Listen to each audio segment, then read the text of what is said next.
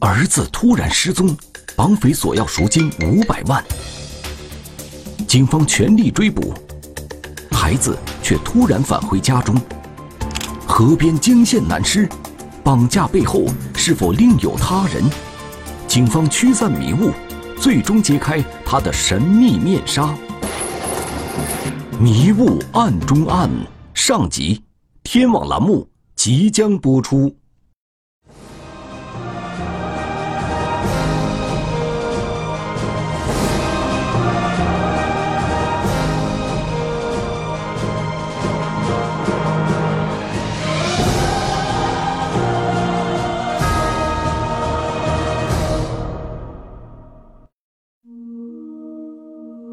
浩饶山镇隶属于内蒙古自治区呼伦贝尔扎兰屯市，位于市区西南一百七十六公里处，辖区面积五百六十平方公里，总人口四千九百九十九人，是典型的农业镇。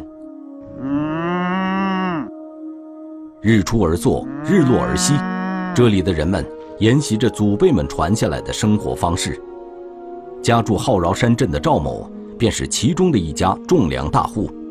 咱就是一个农民，就靠种地。我就挣这点差价，一年挣点钱。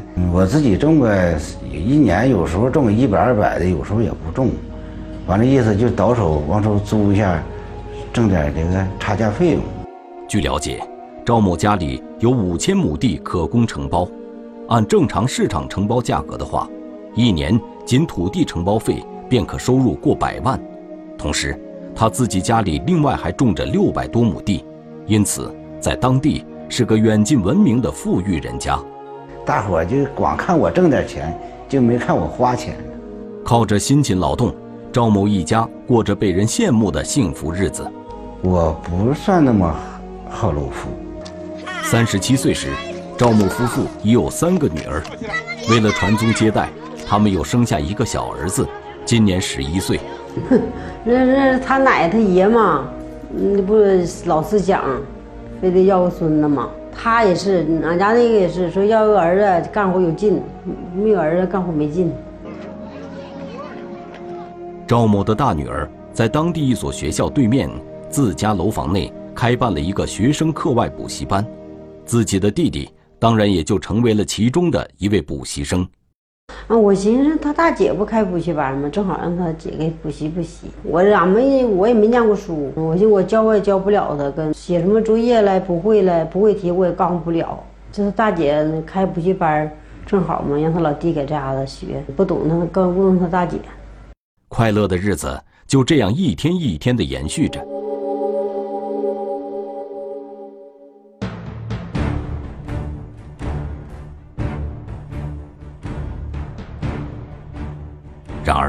直到二零一八年四月八号这一天，赵某一家人平静祥和的日子，却因小儿子的突然失踪而被彻底打破。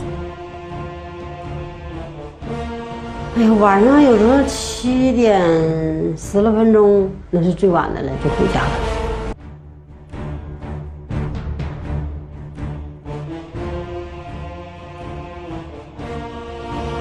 我们这块儿吧，就是治安这这这块儿挺好，也没有说是这那事这些年也没有说是出过嗯乱糟糟的这事儿没有。我那样我就说，我说儿子天天放学这么晚，我说黑天了，我说你不接呀？他说不用接，那么大小伙子就个人走呗。他说没事儿。当时那功夫我寻思，兴许是在他大姐家吃饭了。就当时也没那个什么，没考虑到说是孩子出事故的，都没考虑。从大女儿的补习班到赵某家只有七八百米的距离，骑电动自行车也只需五分钟的时间。而四月八号这天已经到了晚上七点十五分，十一岁的儿子还没有像往常一样按时到家，这让赵某夫妇焦急万分。咋不着急呢？那我只能埋怨他呀。我说那时候让你接你不接，我说这这个妥了，就你不接，我说这个出事了吧？究竟是什么原因？儿子今天这么晚还没有回到家中，焦急的母亲便给大女儿打去了电话，询问儿子的情况。我我屋里的就问我大姑娘，说嗯你老弟咋还没回来？没放学咋的？后我大姑娘说那个什么，说那个该到家了，走半天了。然而，赵某夫妇从大女儿那里得知，晚上七点十二分，儿子就已经离开了补习班，骑着电动自行车回家了。没回来完，就这功夫，我大姑爷就他开着车就上我那儿，完后边到楼下一瞅，说电动车在楼下呢。当时就心就觉着咯噔一下子，说电动车在家到了，回来了，孩子们能没啥呢？电动自行车停在楼下，却不见儿子的身影，这下可急坏了赵某全家人。儿子究竟去了哪里？而就在赵某一家人为儿子的迟迟没有回到家而感到担忧的时候，也就是十九点二十三分，赵某妻子的手机突然响了起来。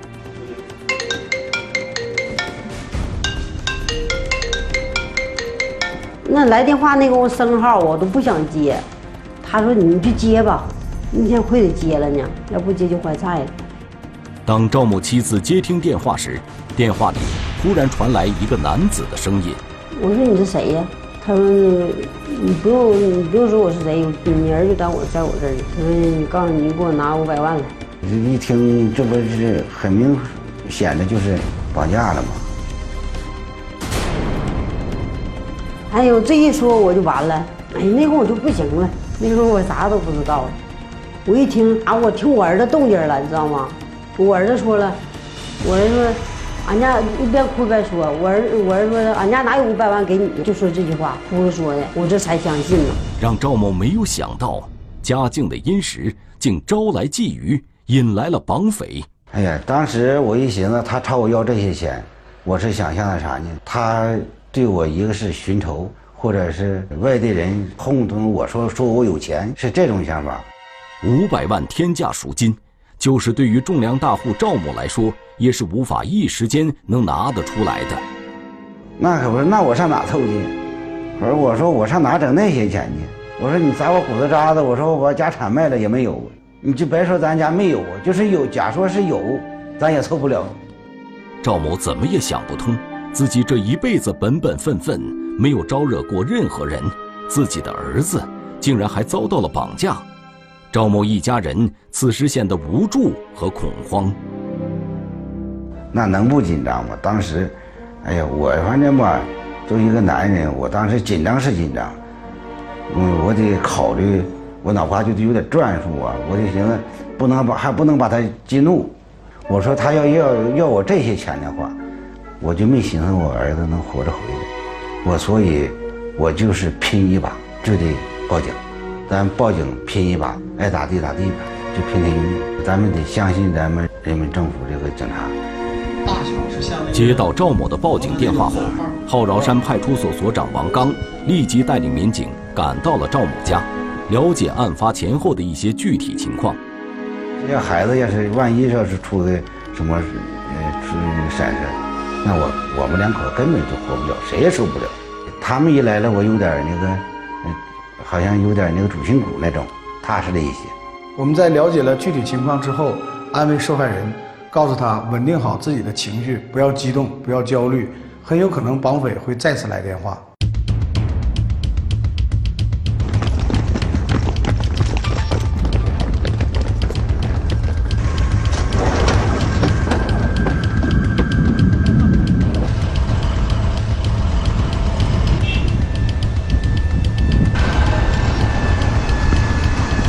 接到派出所警情报告后，扎兰屯市公安局立即组成专案组，连夜赶赴现场，开展案件侦破工作。立即启动了扎兰屯市公安局大要案侦破机制，这样我们启动了合成作战，多警联动。为了防止绑匪驾车外逃，警方连夜调集警力。在案发地浩饶山镇外围设卡堵截，检查过往车辆。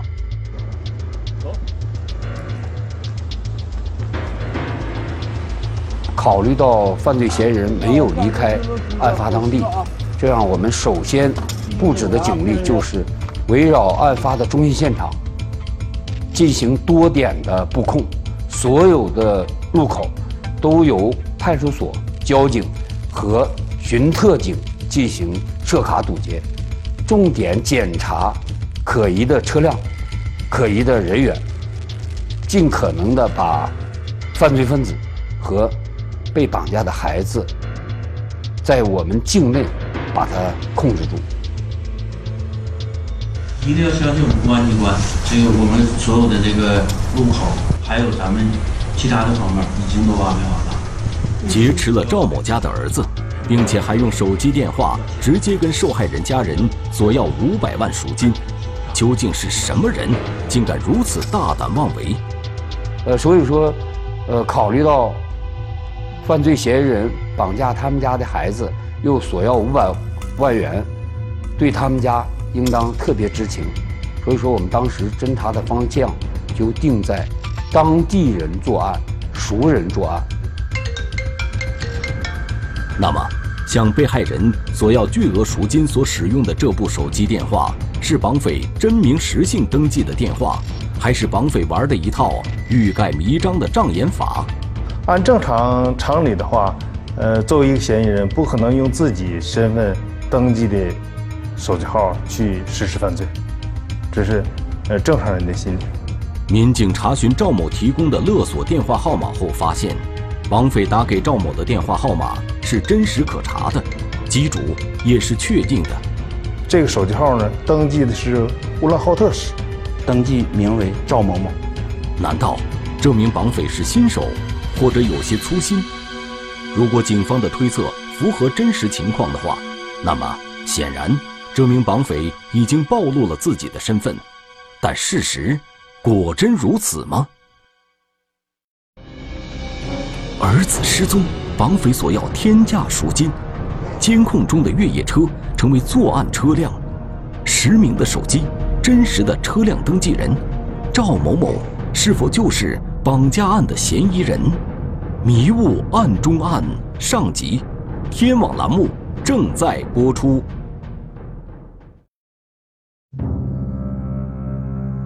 在锁定绑匪电话的同时，专案组民警在梳理案发地周边所有监控探头拍摄下来的视频录像时，发现了一辆可疑车辆。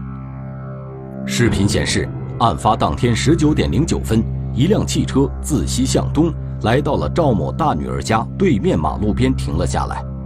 三分钟后，也就是十九点十二分，当赵某儿子参加完补习班，骑着电动车从姐姐家出来。从早已在此等候的这辆汽车旁路过时，该车辆就开始尾随跟踪在赵某儿子的身后。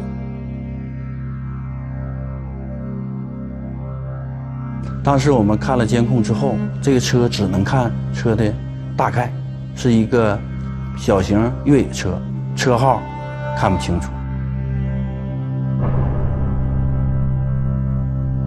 十九点十四分，一直跟踪赵某儿子的这辆车出现在了小区西侧的监控画面里，而紧随其后的便是赵某的儿子。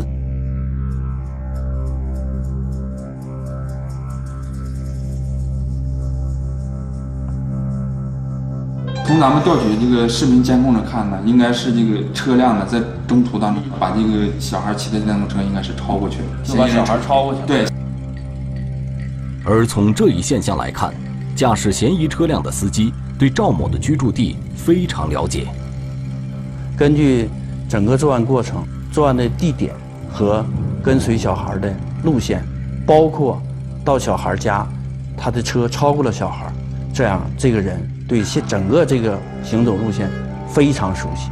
呃，所以说，这个我们考虑到外来人作案的可能性不大，啊，本地人。作案的可能性要更大一些。随后，该嫌疑车辆跟随赵某儿子进入了赵某所居住的小区内。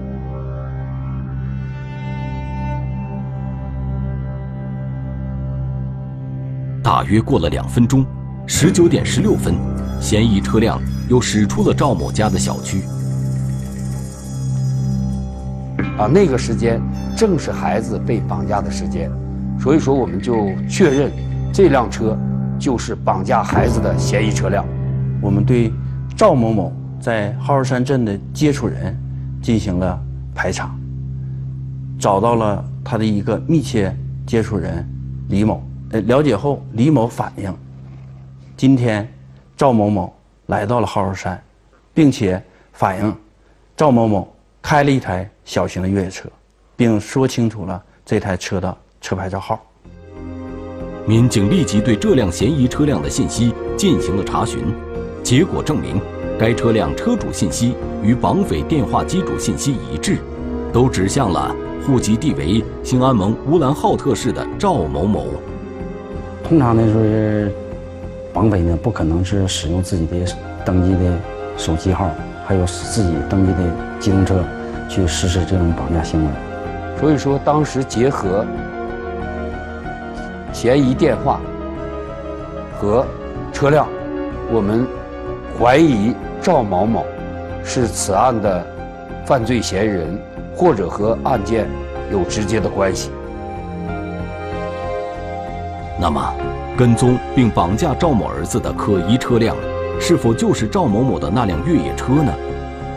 而给赵某家打电话勒索五百万赎金的绑匪，是否就是赵某某本人？这些疑问还有待于警方做进一步的查证。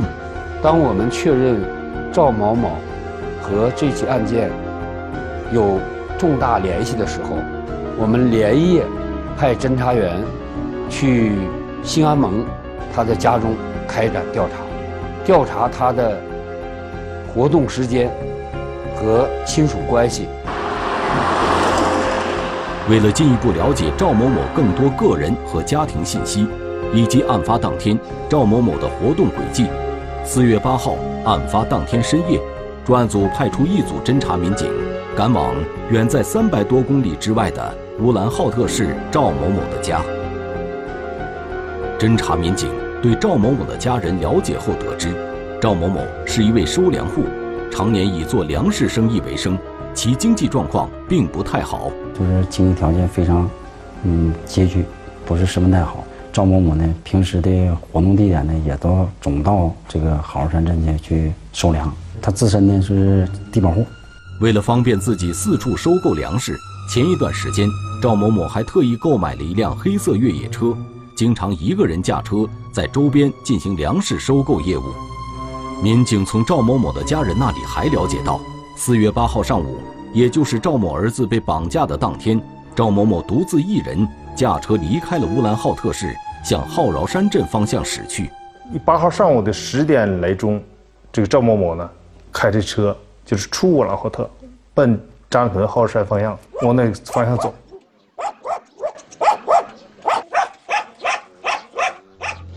呃，这样的这个围绕这条线索，呃，我们把赵某某来扎兰屯收粮的过程做了详细的调查，最后确认他是中午十二点多赶到了我们的一户农家，到了两个粮点看了粮，结果这两个粮点看的都不理想，在这期间，中午他在赵某家吃的，呃，在李某家吃的饭，晚间也是在。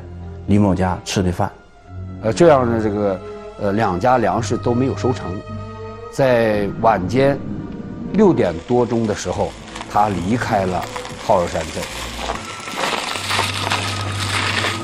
赵某离开之后，再就没有音信了。于是，从作案时间上来看，在赵某儿子被绑架的时间段内，赵某某就在浩饶山镇。他符合具有作案时间这一条件，所以说我们怀疑他还是和这起案件有重大的关联，或者是他就是这个案件的嫌疑人。经过多方调查取证，家住乌兰浩特市的赵某某在案发当天，他的确驾驶着自己那辆黑色越野车来到了浩饶山镇，具备作案时间，并且向被害人赵某家人。索要巨额赎金所使用的手机电话也是赵某某本人的，那么赵某某是否就是这起绑架案的重要嫌疑人呢？深夜农田惊现作案嫌疑车辆，绑匪不知去向，人质命悬一线。被抛弃的嫌疑车辆内隐藏着什么秘密？夜行男子是否就是犯罪嫌疑人？迷雾暗中案上集，天网栏目正在播出。直到八号当天深夜，侦查民警也没有发现赵某某回到自己的家。为了防止赵某某下半夜趁机窜回自己家中，侦查民警决定在其居住地附近通宵进行蹲守。因为这孩子在嫌疑手里，他的安全嘛也是我们的考虑的重点。以我们的决定呢，就是在他家里小区蹲守他。嗯，因为嫌疑人呢，他有机动车，他应该有可能回到自己的家里，把孩子接持到自己的住所。四月九号凌晨四点多，侦查员在浩饶山镇东平台村村边一处偏僻地带，发现了赵某某的那辆黑色越野车。这样，我们第一时间。对车内进行了查看，没有孩子，发现车里没有小孩。那个时候我们的心里更加紧张，孩子哪去了？犯罪嫌疑人哪去了？当时发现这车之后，我们派出三个组，对车来的方向进行走访，另外两个组对周围的居民进行走访，在走访过程中要注意。可疑人、可疑事，尤其对有监控的人家的监控要详细看，看看有没有可记录我们可用的东西。在对距离抛车现场三十多米的一家农户监控探头拍摄下来的录像进行查看后，民警确定了这辆黑色越野车抛车的时间。从监控中可以看出，二十点三十九分，画面里出现车辆灯光，嫌疑车辆。由屏幕右方向左方行驶，停在农田里。十秒钟后，车灯熄灭。我们继续往下查，一直查到我们发现车，再没有发现可疑光，说明这台车就是那个时间停到那个地点的。随后，民警又在另外一家农户的监控录像中发现了疑似赵某某的身影。我们继续继续查监控，继续往下走访，在。抛车地点东七百八十米的一户人家的监控里，又记载了一个情况：二十一点十四分四十六秒，一男子从这家农户的大门前匆匆走过。发现了这个人之后，我们就做了一个现场实验，根据车抛车的地点及抛车后这个人。行走，因为他有一段土路是能看见这个足迹的。我们码的足迹，码到这个点，到看到监控里记载这人走过的这个地点，算了一下这时间，是完全吻合的。这样综合情况，我们判定这个监控记载的这个人就应该是抛车的人。而从监控中这名男子的体型和衣着判断，此人极有可能就是嫌疑人赵某某。根据赵某某爱人的反映，赵某某的体貌特征和他走出的衣帽衣着情况，再结合在这监控里看到的这个人的情况，还是很像赵某某。尤其他这件衣服跟赵某某极其相似。他这件衣服最大的特点就是，他是帽子和衣服是一体的。那么，案发当晚。将作案嫌疑车辆抛弃在农田里，并逃离现场的这名男子，他是否就是警方目前认定为这起绑架案的重点嫌疑人赵某某？他为何要把自己的车辆抛弃在这里？此时此刻，被绑架的孩子又在哪里呢？孩子也没有找到，现在孩子的下落不明，赵某某的去向也不明。由于深夜不具备勘查条件。警方派出民警连夜对这辆嫌疑车辆进行守候，一方面为了保护现场，以免遭到他人破坏；而另一方面，则是为了暗中监视、观察现场附近动向。那么，绑匪是否会再次返回抛车现场呢？四月九号上午，专案组派出勘查人员。对抛弃在农田里的赵某某这辆作案车辆进行现场勘查，寻找有关绑匪以及人质的相关信息和证据。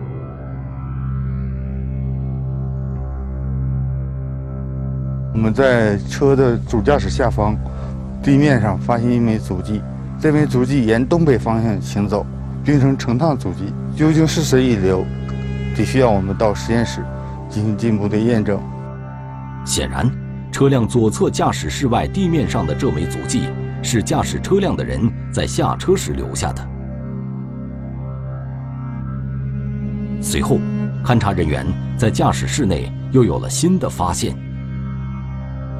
不仅呢，在这个主驾驶的旁边呢，发现了，呃，嫌疑人所留下的可疑足迹，并且呢，在这个主驾驶的脚垫下面呢，发现了两处转移性的血迹。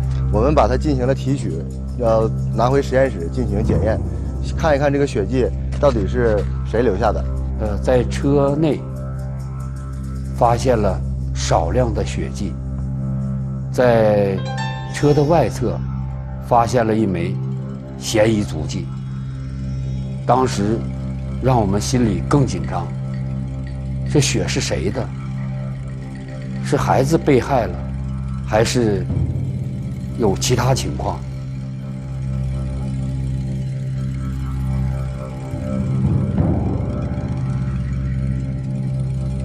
车内血迹究竟是何人所留？是绑匪的，还是人质的血迹？面对这些不明血迹，大家最为担心的。是被绑架的赵某儿子，是否面临生命危险？那么此时此刻，人质究竟被绑匪劫持到了哪里？绑匪是潜逃了，还是辗转下一个目标，重新实施绑架？一连串的疑问顿时摆在了警方的面前。当时真的是一个疑问又一个疑问，每个疑问都很难解开。我们压力感觉到非常的大，呃，办理绑架案件，呃，抓获犯罪嫌疑人破案固然重要，但是更重要的一定要保障人质的安全，将被绑架的孩子安全的解救回来，这这是我们办案的一个根本。直到案发后的第二天，警方只找到了绑匪使用的作案车辆，却不见绑匪以及人质的身影。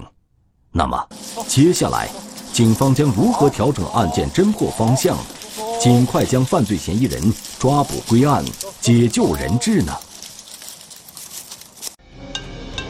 绑匪再次来电，竟然告知儿子藏身之处，是试探还是良心发现？他为何放弃绑架行为？警方搜寻绑匪行踪，被劫男孩离奇回家，表象背后。究竟隐藏着怎样的秘密？迷雾案中案上集，天网栏目正在播出。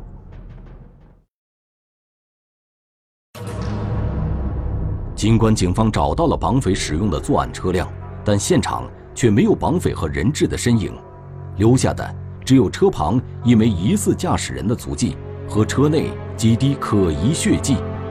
啊，当时我们想的，就是要尽快的。找到孩子，尽快的找到赵某某。此时此刻，赵某的儿子生死未卜，这也让一夜未眠的赵某夫妇惊恐万分。他们盼望着儿子能够早日回家。我就心，哎呀妈呀，我儿子说落他手里，能不能给我打呀？我我儿子能不能能回死活着回来呀？就是成天就那么想。那那是不往好处想，就就行，都是尽快把孩子找回来。他，我们都是一个心情的。我们对孩子的家长进行了二十四二十四小时的看护，看看绑匪什么时候打电话，打什么样的电话，这样能做到快速反应，第一时间能做到反应。果然不出警方所料，四月九号上午九点十三分。赵某妻子的手机第二次响了起来，完了呢，又来个电话，来个电话吧，这个号呢，就不是第一次那个号了，两个手机号。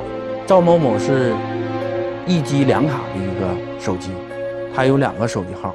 强装镇定的赵某妻子接起了电话，他已经做好了被穷凶极恶的绑匪催促交钱时的心理准备，以及如何应对的方法，甚至还想好了。如果听到儿子求救声时，该怎么办？然而，让赵某夫妇怎样也想不到的是，电话另一头的绑匪竟然在电话里说：“他说你儿子在那个二台的蹦塔那儿，他说你快求你去求你去求你儿子去吧，就这么的。”小孩的母亲没听清，又问了他一遍，对方又重复了一遍。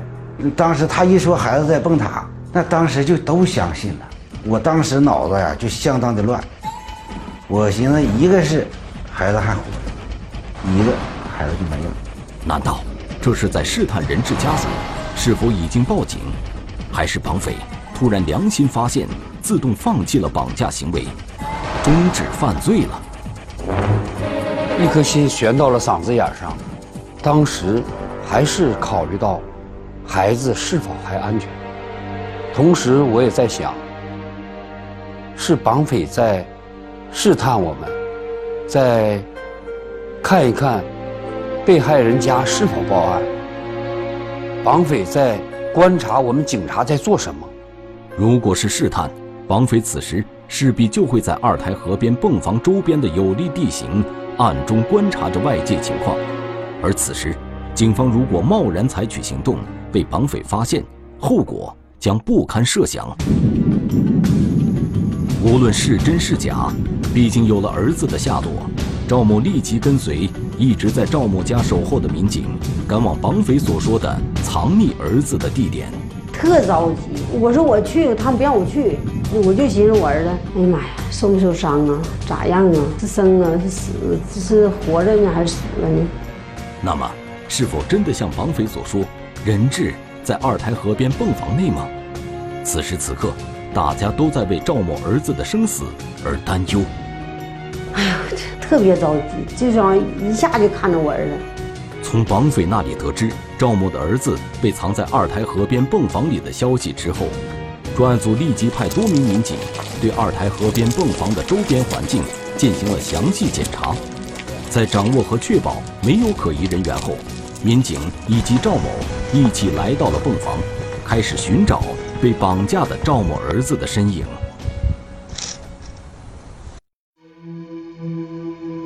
然而，当大家来到现场后，眼前的一幕让在场所有的人都感到惊讶。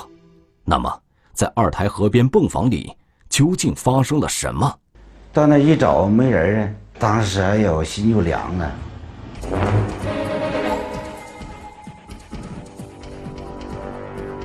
发现孩子不在的时候，一颗心又悬到了嗓子眼上。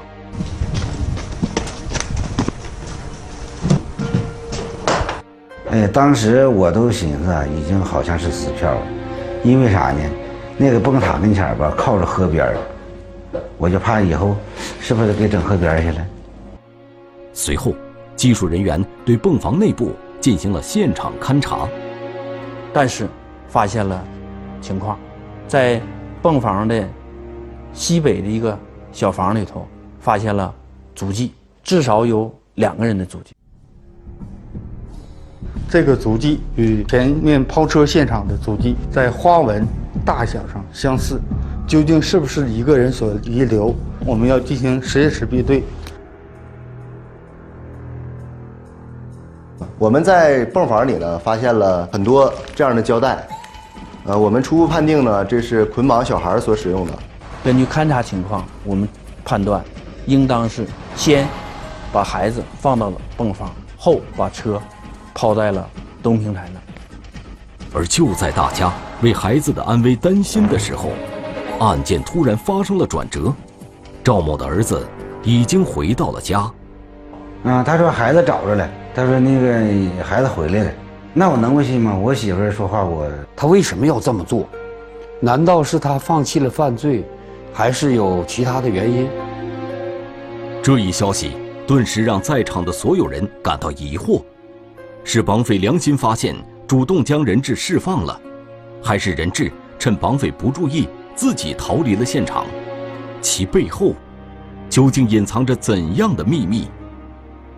警方能否将犯罪嫌疑人绳之以法，成功解救人质呢？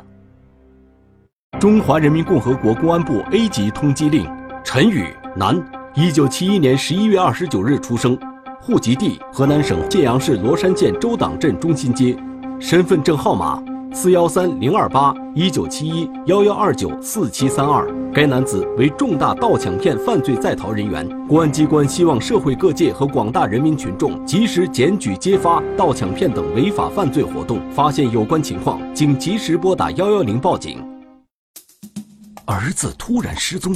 绑匪索要赎金五百万，警方全力追捕，孩子却突然返回家中。河边惊现男尸，绑架背后是否另有他人？警方驱散迷雾，最终揭开他的神秘面纱。迷雾案中案下集，天网栏目近期播出。